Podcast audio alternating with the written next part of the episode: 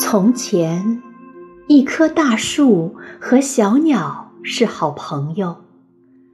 小鸟每天给树唱歌，树呢，天天听着小鸟唱。不知不觉，冬天来了。大树恋恋不舍地对小鸟说：“再见了，小鸟。明年春天，请你回来，还给我唱歌听。”